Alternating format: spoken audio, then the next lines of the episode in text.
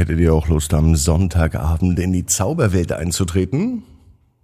Na, machen wir das doch gemeinsam. Ab ins Bett, ab ins Bett, ab ins Bett, ab ins Bett. Der Kinderpodcast.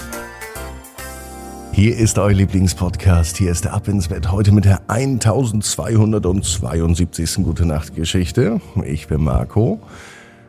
Bevor die Gute Nacht Geschichte kommt, da kommt das Recken und das Strecken, also nehmt die Arme und die Beine, die Hände und die Füße und reckt und streckt alles so weit weg vom Körper, wie es nur geht. Macht euch ganz, ganz lang.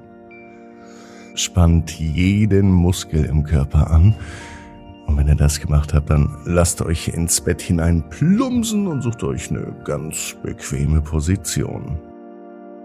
Und heute Abend bin ich mir sicher, findet ihr die bequemste Position, die es überhaupt bei euch im Bett gibt. Hier ist die 1272. Gute Nacht Geschichte für Sonntagabend, den 18. Februar. Zoe und der Zaun zur Zauberwelt.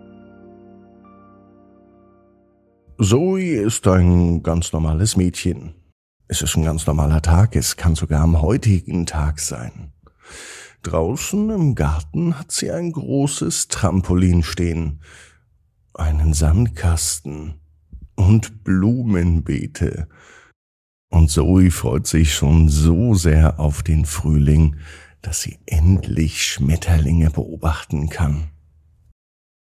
Doch am spannendsten im Garten ist der alte Zaun. Der steht ganz am Ende. Er ist uralt und morsch und mit Ranken und Efeu bewachsen. Zoe ist überzeugt, dass hinter diesem Zaun etwas Geheimnisvolles ist. Manchmal stellt sie sich einfach vor den Zaun und lauscht und manchmal hört sie wirklich ein leises Flüstern oder Rascheln. Das klingt so, als komme es von einer anderen Welt. Heute Abend, als die Sonne unterging und den Himmel in magische Farben leuchten ließ, fasst sich Zoe ein Herz. Sie klettert über den Zaun. Zunächst spielt sie nur herüber.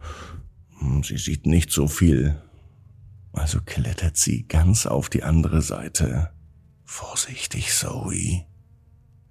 Und was sie nun sieht, das verschlägt ihr den Atem. Vor ihr erstrecken sich weite Wiesen. An der Seite stehen hohe Bäume, und die haben glitzernde Blätter. Ganz in der Ferne sieht sie ein Schloss mit schillernden Türmen. Nun ist Zoe wirklich bereit, diese Zauberwelt zu betreten. Sie hat auch ein sehr, sehr wohliges Gefühl und irgendwie ist hier alles anders. Die Luft ist warm und voller süßer Düfte. Die Blumen sind so bunt. Und durch das Gras huschen kleine pelzige Wesen.